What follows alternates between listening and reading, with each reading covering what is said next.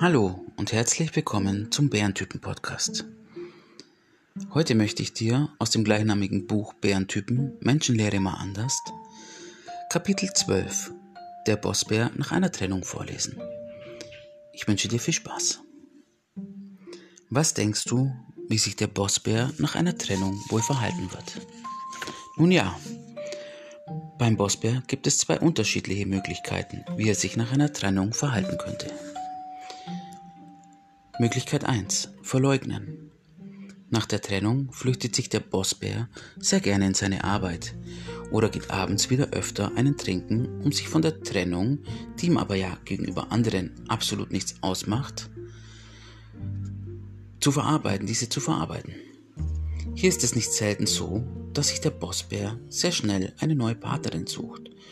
Um dieses Konstrukt, um die Lüge, dass es ihm nichts ausmachen würde, auch aufrechtzuerhalten.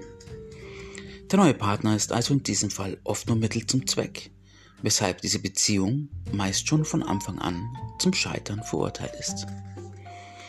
Auch hier kristallisiert sich wieder eindeutig heraus, dass der Bossbär nur auf sich und sein eigenes Wohl und seinen Ruf bedacht ist. Möglichkeit 2. Toxisch. Beginnen wir an dieser Stelle einmal mit typischen Anzeichen, die Menschen in einer toxischen Beziehung benennen. Ununterbrochene Gereiztheit. Stete Sorge um die Beziehung. Häufig sehr unterschiedliche Nähe-Distanzbedürfnisse. Erhebliche Kommunikationsprobleme.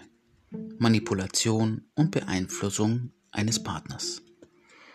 Rücksichtsloses Durchsetzen eigener Wünsche. Mangel an Respekt und Toleranz. Beständiges Zweifeln und Grübeln über die Verbindung. Permanente Unsicherheit. Übergriffiges und gewalttätiges Verhalten. Ermüdende, immer wiederkehrende Beziehungsdynamiken. Und genau mit diesen Anzeichen beginnt die toxische Beziehung meistens weshalb es an dieser Stelle ganz klar sein müsste, dass eine Trennung von diesem Beziehungstypen nicht leicht werden wird.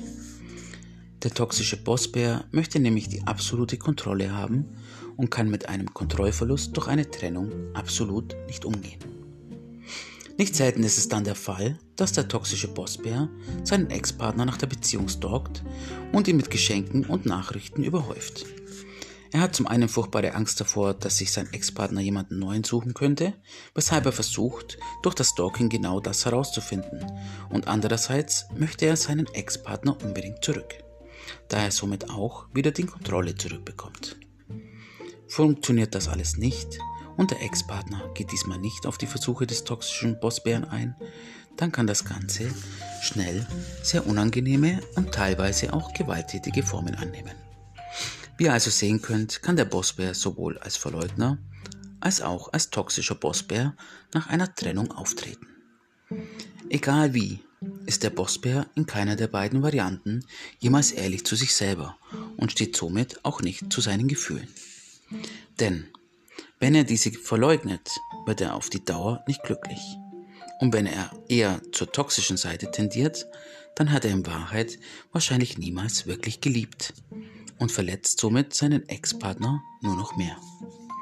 Egal welche der beiden Varianten der Bossbär wählt, führt es letzten Endes immer zum gleichen Ergebnis.